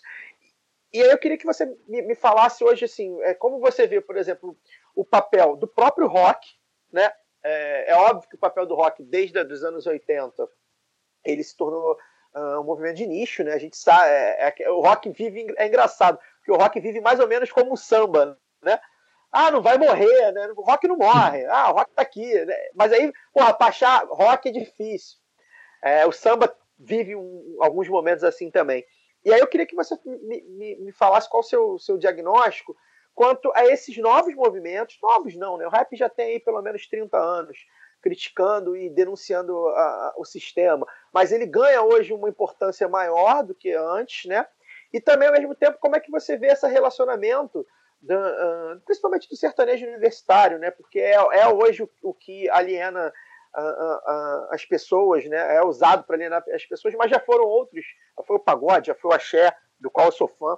Então, é, é, como é que você vê esse movimento da, de uma cultura que tá, parece que é, encontra resistência, obviamente, mas que é, parece que assim, é devastador, né? Você, você, você ouve. É, mais fácil você usar um CD do Chico Buarque, por exemplo, lançado em 2018, do que de repente um CD de alguém da MPB mesmo, que parece que não está conectado ou, ou não chegou ainda aos ouvidos da sociedade é, de uma maneira crítica para o momento atual. Como é que você como é que você visualiza esses cenários dos ritmos musicais e dos artistas? É, eu, eu acho muito difícil falar do cenário, porque com a coisa da internet, é, a produção é tão gigantesca que a gente pode falar do que, do que chega aos nossos ouvidos. Mas, assim, eu tenho certeza que tem muita gente fazendo coisa é, bacana nesse sentido político, de engajamento, mas que, que fica praticamente escondido a céu aberto, porque hoje todo mundo com um computador pode gravar, sobe para um agregador desse, para todas as plataformas, sobe para o YouTube, mas é, a quantidade de produtos lançados é tão grande que a gente não conhece. Então, assim, a, questão do, do, do sertanejo universitário, ela aparece desse jeito porque tem patrocínio, né? porque tem muito dinheiro envolvido. Mas eu acredito que tem muita gente fazendo, inclusive no rock, só que a gente não vai achar, não vai descobrir, não vai nem esbarrar com isso, apesar de não estar escondido. Quando eu, eu, eu comecei em gravadora, a gente no Brasil, sei lá, tinha umas sete, oito gravadoras, cada uma podia, dependendo do seu tamanho, lançar de 10 a 20 artistas por ano. Né? Então, sei lá, bota 15 de média, digamos que desse para lançar uns 100 discos por ano de artistas brasileiros. Então, você ali era fácil saber quem você gostava, quem que não gostava, porque as gravadoras elas faziam um funil muito forte, né? Era é, tudo isso que está aí de, de, ebulição passava por um funil que tinha a ver com vendas, tinha a ver com momento, e tudo mais. E então tinham poucos artistas. Então você sabia qual era o cenário. Existia um cenário que você podia analisar. Era aquele 100 discos. Agora não tem mais cenário. Dependendo de para onde você olha, você vê um mundo inteiramente diferente. Tem uma galera fazendo heavy metal, tem uma galera fazendo gospel heavy metal, tem uma galera fazendo funk, samba, não sei o que, que você nunca vai saber nem que existe. Então eu acho complicado. E a grande mídia, claro, vai filtrar o que está interessando naquele momento, ou que tem mais visibilidade, ou que tem mais, mais grana envolvida. Até vem, assim, o funk vem na contramão e vem rasgando isso tudo né, que eu acho, acho bacana. O, o, o rap tem uma importância muito grande. O rap sempre teve essa, essa característica que aqui no Brasil, acho que até mais que nos Estados Unidos, que teve uma coisa de, de, de ser mainstream, acho que aqui com o, Racionais MC, né, abriu um, um filão para isso, assim, que é, que é muito bacana. É, eu acho sim, eu acho muito difícil analisar o, o, cenário, mas eu acho que vem pela frente uma coisa mais crítica. O que não quer dizer absolutamente nada. Né? No livro do, do, do Mark Fisher, lá no Realismo Capitalista, ele fala disso. Não tem nada mais capitalista do que aceitar discursos anticapitalistas. Inclusive, é uma coisa que serena os ânimos. Né? Eu gosto daquela banda que é anticapitalista, eu posso continuar sendo capitalista e não me incomodar com isso. Entendeu? Então, o discurso é, é uma coisa aceitável, não é nenhuma coisa é, complicada. Eu não sei se é aceitável por esse governo, né, que não aceita crítica e, e, e o, o, que até eu, eu, acho um endurecimento burro da parte deles, porque aceitar a crítica é a melhor forma de, de neutralizar né, a crítica. Você ficar combatendo, você vai ter mais crítica. Mas eu, eu acho que vem aí um movimento, porque as, as coisas estão chegando a níveis absurdos. E com a pandemia, a coisa explodiu muito, né? A, a desigualdade está é, é, tá chegando a níveis do, do século XIX. É, o, a perda de direitos né, da, da classe trabalhadora está chegando a níveis do, de antes da Primeira Guerra Mundial. E, além disso, a gente tem o, o fim do, do, mundo né, com o, a crise é, ambiental e ecológica, é, uma explosão de doenças mentais por conta da, da, da, falta de segurança das pessoas, então ansiedade, depressão, suicídio, abuso de, de álcool, de drogas, de qualquer coisa que tire a gente dessa, dessa situação. Então eu acho que e a arte ela não, não é desconectada da realidade. Então acho que isso tende a, a, a voltar a aparecer na arte.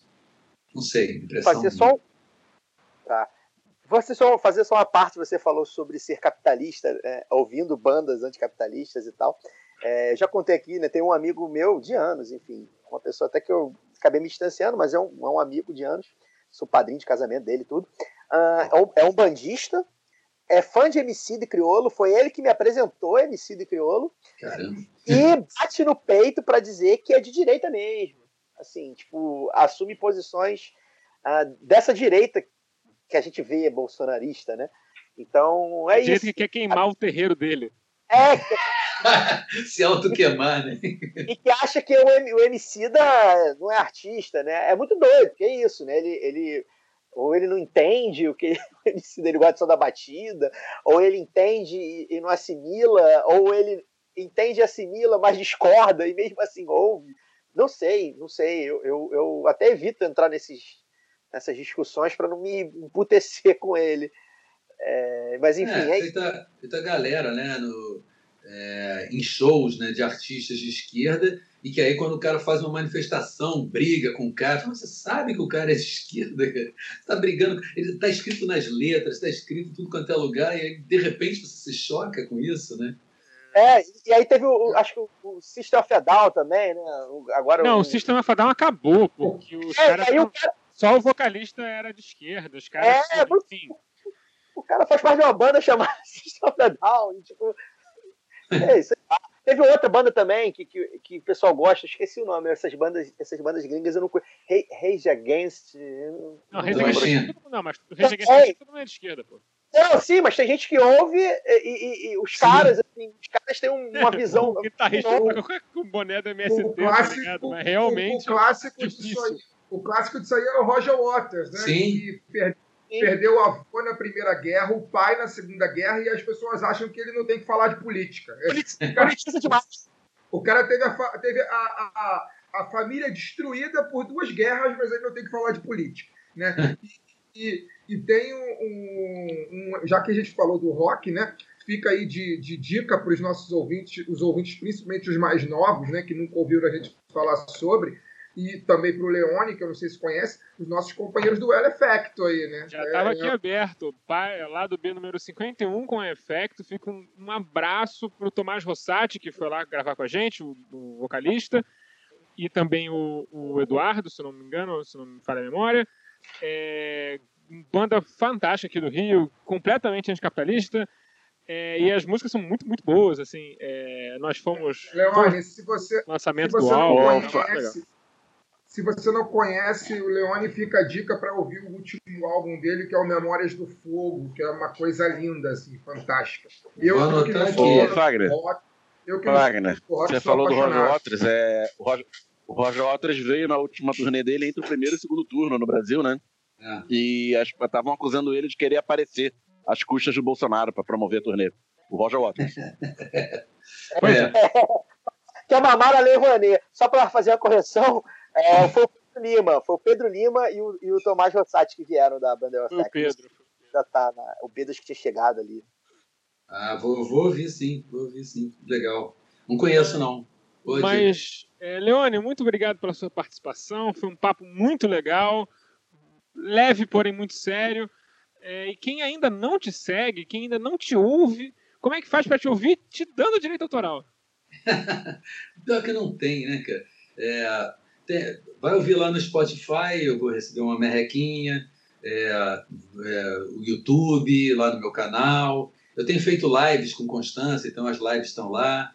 É, mas eu também falo de outras coisas. Tem um, um, um tipo de vídeo que eu faço sempre que é o a Treta Livre, em homenagem à Terça Livre, em que eu falo mal do capitalismo, é claro.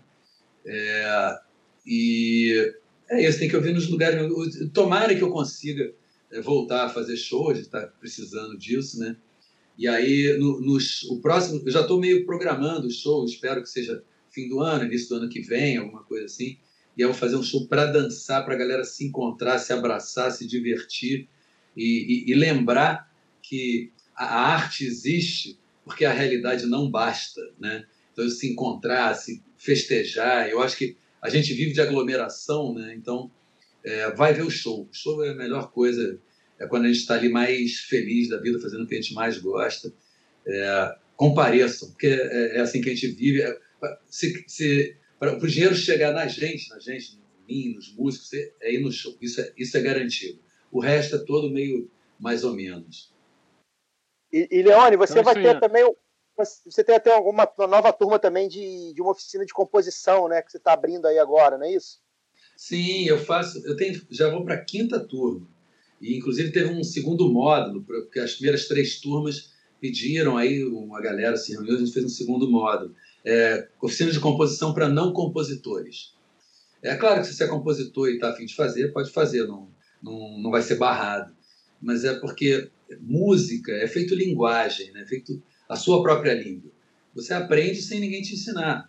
E, e, e a gente está tão imerso em música que a gente não sabe que sabe muitas das, das construções que se faz para compor uma canção, das, dos formatos de música, dos tipos de rima. Eu, eu, vou fazendo exercícios com as pessoas e elas vão descobrindo que sabem muito mais do que, do que achavam.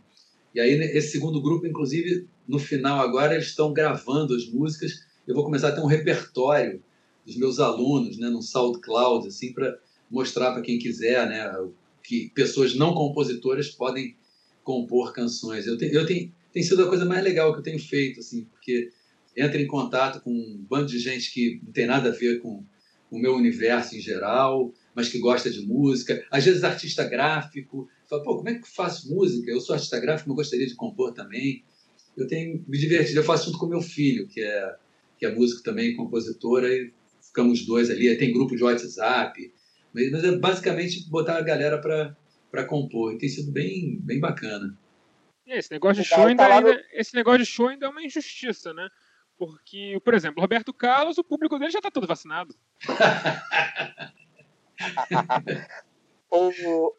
Para quem que se interessar aí pra, pela oficina de composição, é leone.com.br, né? Leone com i.com.br tem lá isso. como reservar vaga.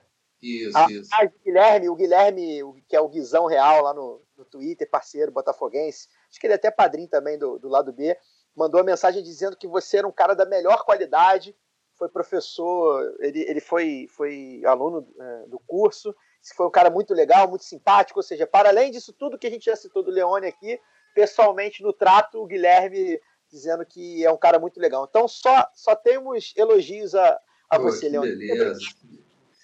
Que, que, bom, que bom saber disso. Ah, ah aproveita, você faz um favor para mim, manda um, um, beijo para minha sogra, que é também muito fã. Eu descobri que além do meu, meu pai e da minha mãe, a minha sogra também é ah, muito é? fã. É, então manda pra, um beijo para Ângela aí, por favor, Dona Ângela. Dona Ângela, pô, que bom que você é minha fã. Uh, tem que ir no show. Próximo show já tá. Dona Ângela tá convidada, então. Beijo, Dona Ângela. Leone, muito obrigado e até a próxima. Certamente vai retornar aqui porque o papo foi muito legal. Pô, bacana. Não, eu fico Valeu, Leone, obrigado. É, e fico muito feliz com o trabalho de vocês. Eu, eu, eu gostei muito do, do episódio, vocês e o Orlando, o Anarcofino, que é, ele falando dessa rede, né, da gente se citar, de, de, de dar força um para o outro, de conseguir conquistar as pautas. Porque, assim, só para terminar, uma coisa que estava na minha cabeça, que a esquerda hoje virou uma esquerda ranzinza e conservadora. ranzinza no sentido que só fica criticando o governo e conservadora no sentido de que assim não vamos perder mais nada. Então vamos manter esses poucos direitos que tem, vamos defender essa democracia rala que a gente tem aqui, porque virou ranzinza e conservadora. E a gente tem que ter imaginação, a gente tem que ter, apresentar propostas, a gente tem que ser alegre, a gente tem que ser, né, assim, comunicar coisas nossas. Eu acho que vocês fazem isso bacana. Eu acho que lá o, o Benzina faz isso muito bem também, com assuntos que não são só de política. Eu acho que é, é importante essa circulação dos nomes para as pessoas se conhecerem mais e trazer mais gente para esse movimento, para esse campo. Eu, assim, estou de parabéns, eu sou fã de vocês.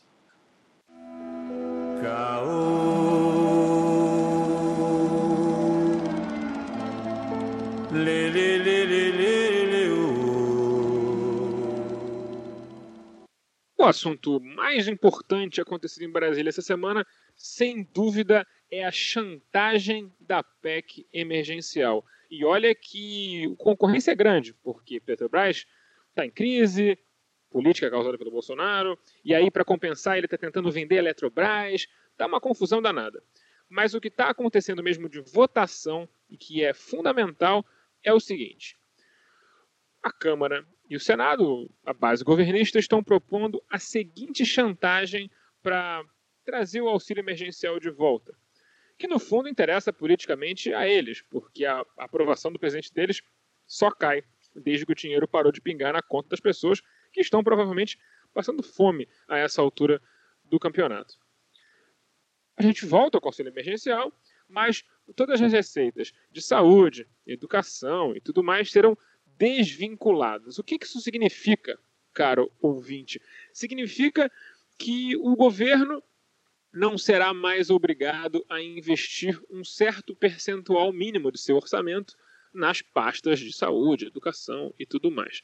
Então, dentro da maior pandemia da história, hoje gravamos numa quinta onde o Brasil bateu seu recorde de morte por Covid, temos mais de 1.500, que os, os governantes eleitos dessa nova era bolsonarista querem é cortar investimento em saúde.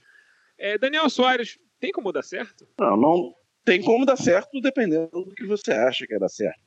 O sonho dourado dessa turma é tirar as vinculações, é, as vinculações orçamentárias né, legais para dirigir o orçamento da maneira que eles bem entendem. E essas vinculações é que tem mantido né, no governo Temer e Bolsonaro um volume de recursos razoável, digamos assim, né, para a saúde, educação, para a área social como um todo. A questão do, do auxílio é a boa e velha chantagem. É uma arma na cabeça das pessoas que estão morrendo de fome, para que vão morrer de fome sem o, o auxílio, e dizendo que é, o cobertor é curto, o velho discurso do cobertor curto.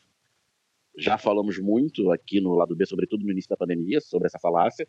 Tem texto meu lá no site, né, falando que por que, que a, restrição orçamentária é, do governo federal em gastos na moeda que o governo emite. Não é bem assim, né? Não é a história de que o déficit público gera inflação, não necessariamente. Não é também para sair emitindo e gastar de qualquer jeito. E é mais importante o não gastar de qualquer jeito do que o, o sair emitindo, né?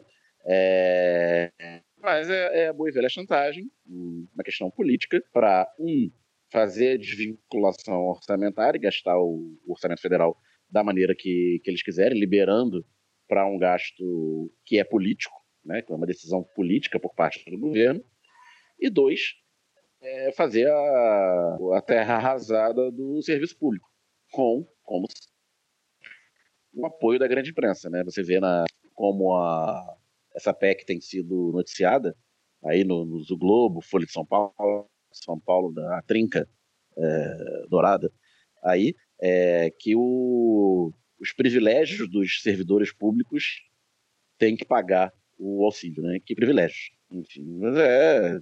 O que eu tenho a falar sobre isso é bem curto, é isso, é uma chantagem. Que privilégios? Eu não sei e, que privilégios. E meu comentário político, né, digamos assim, é sobre a nova gestão é, desculpa, aí do. Desculpa, Caio, o Alciso falou, o privilégio é basicamente ainda ter algum direito trabalhista. Ah, sim, eu achei que fosse uma pergunta retórica, desculpa. é, o, a meu, meu comentário político é, é, é essa gestão do, do, do, Arthur Lira e, enfim, eu acho que vai, vai, vai começando de uma maneira que a gente já esperava, né? Eu acho que eles vão, vão, vão pressionar bastante junto com o Centrão, né? Toda essa, essa, essa costura que a gente já conhece, né? Do, do governo, que a gente já está vendo acontecer pelo menos nos últimos seis meses, né? Quando o Centrão assume começa a tomar as rédeas de um não governo, praticamente, é, já começa a botar as garrinhas fora, né?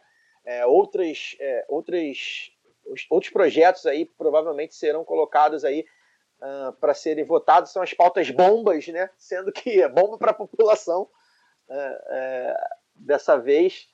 Eu acho que é já para a gente ficar aí de barbas de molho, né? um outro tema dessa semana que é um tanto quanto. É aquela mistura de engraçado com meu Deus, que buraco nós estamos. A gente está rindo para não, não pular do prédio, basicamente. É, o especialista em logística general da Ativa, Pazuello, ele conseguiu uma proeza por, por, alcançada por poucos, né? É, enviar as vacinas para os estados o estado de Amazonas, que talvez seja o mais afetado pela pandemia, sem dúvida o mais afetado pela pandemia no Brasil, especialmente nesse momento que as pessoas ainda têm problemas de suprimento de oxigênio no estado, precisava de 78 mil doses para imunizar os seus profissionais de saúde, pelo menos. Eu acho que a, a proposta era essa inicialmente. O Amapá, um estado muito menor, precisava de apenas 2 mil. Então é uma diferença bem grande de vacinas. 78 mil, 2 mil. E aí as ordens foram trocadas, o Amapá recebeu 78 mil vacinas, o Amazonas ficou com apenas 2 mil. E olha que o Eduardo Pazuello, ele mora em Manaus. Imagina se ele não morasse lá, o que ele faria com esse estado. Acho que já teria arrumado um jeito de fazer um teste termonuclear na cidade, porque é só o que está faltando por lá, pelo visto. Mostra como a gente está à deriva completamente, né? É, embora, enfim, a gente saiba que o Pazuello provavelmente só assinou isso aí, né? o cidadão que está abaixo dele, o, não sei, o assessor dele aí. É, é, é surreal, né? É surreal. A gente está à deriva. Né? Foi o que você falou: 1.500 mortes, batemos o recorde nas últimas 24 horas, 1.582 mortes. Né? Desde que a gente bateu 200 mil em 7 de janeiro, já, a gente já chega agora a 251 mil, que dá mais ou menos aí 50, é, 51 mil em 49 dias, alguma coisa assim. Ou seja, uma média absurda de mais de mil mortes por dia. O verão da Covid, né? As pessoas também não estão fazendo questão nenhuma de se cuidar. A gente vê gente que, que como a gente tem citado aqui, gente que precisa, enfim, que está pegando transporte lotado e tudo mais. Mas a gente também a gente sabe que tem uma parcela da classe média aí que está cagando se, se reunindo para bar, para boate, para praia, para ver jogo. É, é só ver que os hospitais privados da classe alta estão todos é, lotados. O Sirius é, está com 95%, o Einstein está com mais de 95% das, dos seus leitos ocupados, enfim. A, a, a, como disse o Mandetta lá atrás, não que eu gosto do Mandetta, ele é um tremendo de um arrombado que está tentando destruir o SUS enquanto a gente conversa. Ele falou que ia chegar uma hora que não, não importava o dinheiro que você tivesse, você não ia conseguir um leito. E esse momento está próximo. Isso. E tudo isso é, é do projeto de, de, de, morte que a gente está vendo, né? É do projeto de morte que a gente está vendo.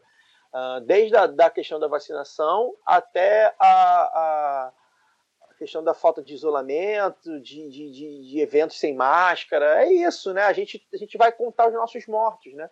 A gente a está vivendo um momento que a gente está contando os nossos mortos já desde que começou a pandemia. A verdade é essa, né? É, é impossível dissociar qualquer coisa que aconteceu nesse último ano da gestão uh, de saúde pública, da não gestão de saúde pública do Brasil, né? E aí é aquilo. Eu tenho repetido isso semanalmente, porque não tem jeito. Eu acordo e penso nisso, né?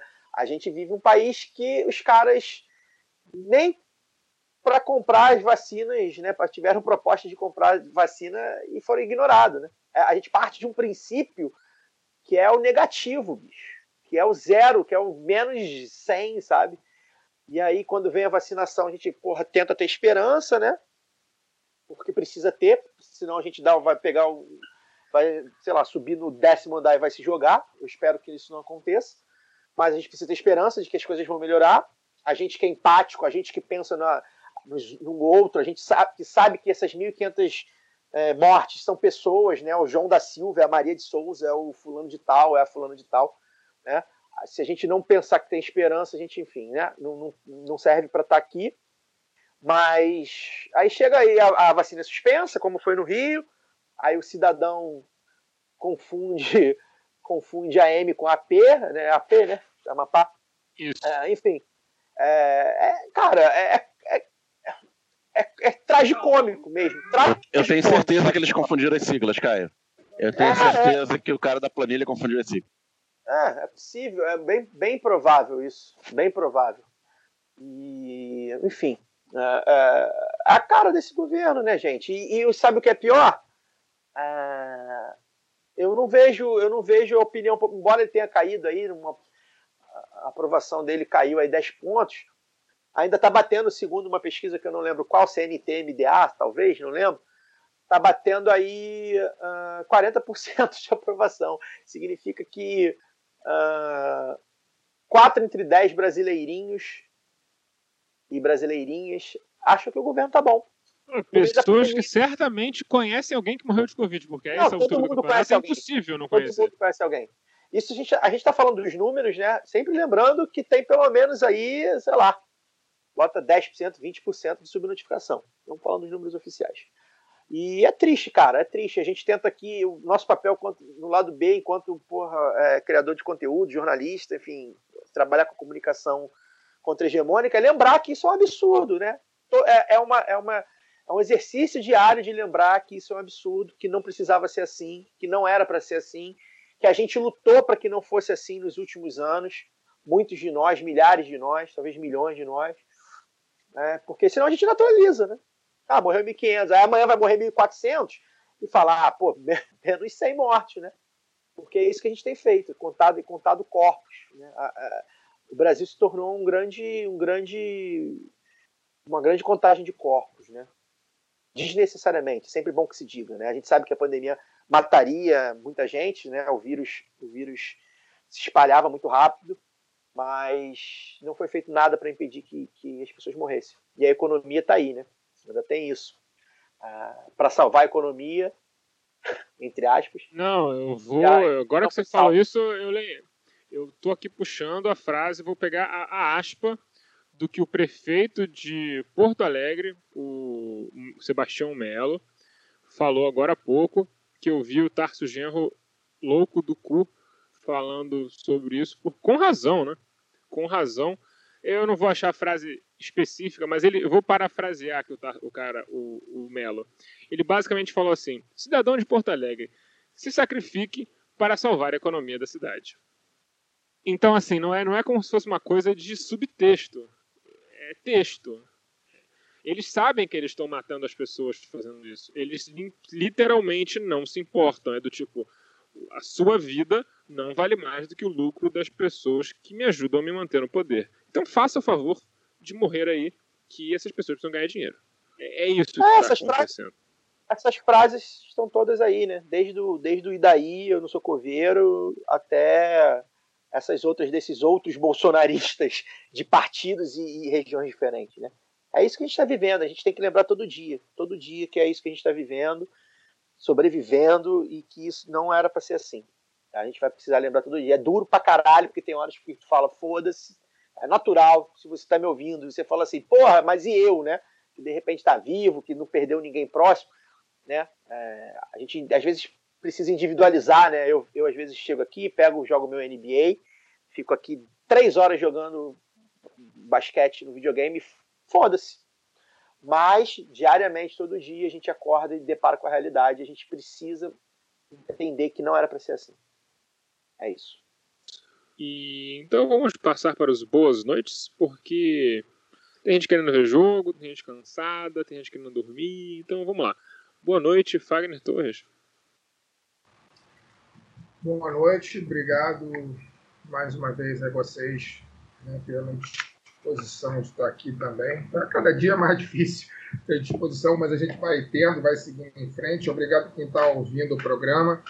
Não tem muita coisa mais a dizer. É, eu acho que, sinceramente, sim, nos últimos cinco anos, é, acho que eu já disse tudo que eu tinha para dizer, cara. Eu acho que a única coisa que eu tenho a fazer nesse programa aqui, é, toda quinta-feira, né, sexta, quando vai ao ar, é perguntar o que tiver que perguntar para o entrevistado. Mas eu mesmo falar, eu acho que eu não tenho mais nada para falar, eu já disse tudo que tinha para dizer, já fiz previsões que se concretizaram, já errei algumas coisas, mas eu acho que já acertei muito da merda toda que a gente está vivendo. É, dia após dia, eu venho perdendo cada vez mais a, a capacidade de, de achar as coisas inacreditáveis, né? porque tudo que a gente está vivendo, é, boa parte do que a gente está vivendo é muito inacreditável, né? É, e a gente está vivendo, enfim. A gente teve, estamos falando da pandemia, é, lá em março a gente teve um presidente da República que foi para a televisão falar que a pandemia, no, no, no chamado, como é que é no pronunciamento oficial, né, interrompeu a programação do, no, e fez um pronunciamento oficial para dizer que era uma gripezinha que as pessoas tinham que levar a vida normal. E de lá para cá é só ladeira abaixo. Né? É uma declaração pior que a outra. Então não tem mais condição de dizer, tipo assim, caralho, fui surpreendido. Não, não foi surpreendido. É daí para pior. Eu, eu, acho que, sinceramente, acho que a única coisa que eu, que eu posso dizer que assim, é inacreditável acontecer é o Bolsonaro ou a família dele matar alguém ao vivo né, na, na televisão. Ao vivo. Sei lá, um repórter que faça uma pergunta. Ao vivo. É, é. Tipo, assim, é, tipo assim, um repórter que faça uma pergunta atravessada e ele vai e mata o repórter. Acho que só, só isso para dizer, caralho, inacreditável. Qualquer coisa diferente dessa, não, não tem mais inacreditável. Não tem mais. Já, já ultrapassamos todos os limites.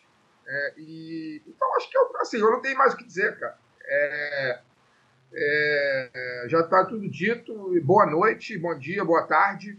E quando tiver entrevistado, eu pergunto. Quando não tiver, de repente, eu até tiro folga, e, porque eu não, não sinto mais no, no, direito de falar mais nada. Acho que já tinha tudo para dizer, já foi dito. E é isso, um abraço. Boa noite, Daniel. Valeu, foi ótimo. Conversa com o Leone. Boa noite, até o próximo lado do Rio. Boa noite de boca cheia de churrasco. É, flamenguismo é uma coisa maravilhosa. Boa noite, Caio Belandi. Boa noite. Momento desabafo aí do Fagner, né? Mas é, é por aí, né? É por aí. A gente segue aqui fazendo as nossas análises e, e, e demonstrando nosso nosso tormento com isso tudo, mas é difícil mesmo, né? É difícil. Uh, os, os, ouvintes e os convidados é que, é que acabam motivando a gente. Hoje, por exemplo, foi uma grande entrevista, o, Leone foi uma grande figura, talvez uma das melhores entrevistas que, que, a gente já fez, enfim, foi muito legal. Espero que todos tenham gostado. É, fazer aqui os destaques finais por, por último, né? Lembrar aí a situação do Acre, que está sofrendo muito, com diversos, diversas mazelas, não só a pandemia, né?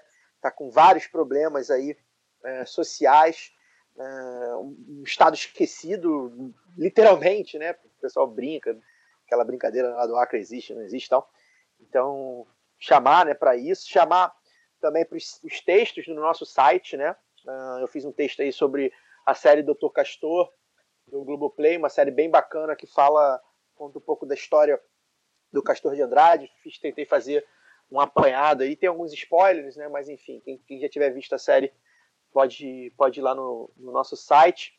A, a Lana também, na coluna dela, destacou aí é, pedindo justiça para Lorena Muniz, né, uma mulher trans que morreu na sala de, de cirurgia depois que um incêndio atingiu a sala e os médicos abandonaram o local, né? os médicos e a equipe médica, né? Uh, uh, deixando ela lá para morrer mesmo, literalmente. Então também aí nossa nossa solidariedade. Uh, chamar aí para parcerias, né? A gente está abrindo aí um, um, um chamamento público para parcerias para além da Veste Esquerda e da Livraria Leonardo da Vinci. É, a gente quer outros empresários, pequenos e médios empresários e empresárias antifascistas dispostos a colaborar com o lado B, né? Uh, e aí, enfim, entre em contato com a gente pelo e-mail lá do, B do Rio, arroba ou pelas redes sociais. Chamem a gente, quem, quem tiver algum empreendimento aí. A gente fecha alguma parceria, lembrando que, que a gente não tem patrocínio, né? Então, é, se não for possível um patrocínio de grana para pequeno e médio empresário, a gente sabe que muitas vezes é muito difícil, a gente faz parcerias de outra forma, a gente modula outras formas de parceria, tá? Uh, e por fim, os apoiadores Paulo, Paulo Milatias e, novamente, Felipe Boquete de Oliveira Braga. É, vocês não responderam os e-mails que eu, que eu mandei aí para enviar os brindes que vocês ganharam. Então, por favor, olhem seus e-mails de cadastro do PicPay e do Padrim. É isso, até semana que vem. Obrigado. Ouvinte, e se você, ouvinte, singular, quer nos ajudar, também pode. Né? Procure nos apoiar em padrim.com.br barra lá do B do Rio. Procure uma faixa de apoio que caiba no seu bolso e possa nos ajudar, porque, como o Fagner desabafou, não, não tá fácil para ninguém. Deixa eu só fazer um comentário aqui, Alciso, rapidinho. Diga. Porque se eu, não, se eu não fizer agora, não vou fazer mais, né? Enquanto a gente está falando aqui, né, da, da pandemia, do nosso cansaço, 250 mil mortos, é, 1.500 e cacetada de mortos só hoje, né? É, o presidente da República acabou de fazer uma live onde ele vê vários estados entrando em colapso, estados da federação que ele preside. Ele fez uma live para falar sobre os efeitos colaterais do uso de máscaras em crianças. Né? É, quem, diz, quem disser que é inacreditável vai estar tá mentindo. É só isso. Não é inacreditável. Na verdade, eu, eu não estou nem surpreso. Né? Ele vai tentar matar o máximo de pessoas possíveis e com as escolas abertas, esse combo aí, né, de deixar as pessoas com medo de deixar seus filhos usarem máscara e mandar eles para a escola, vai dar super certo a pandemia agradece. A Covid é a maior sócia do governo Bolsonaro que usa as mortes, paradoxalmente, como uma espécie de estratégia política. É isso, e até semana que vem com mais uma do V do Rio.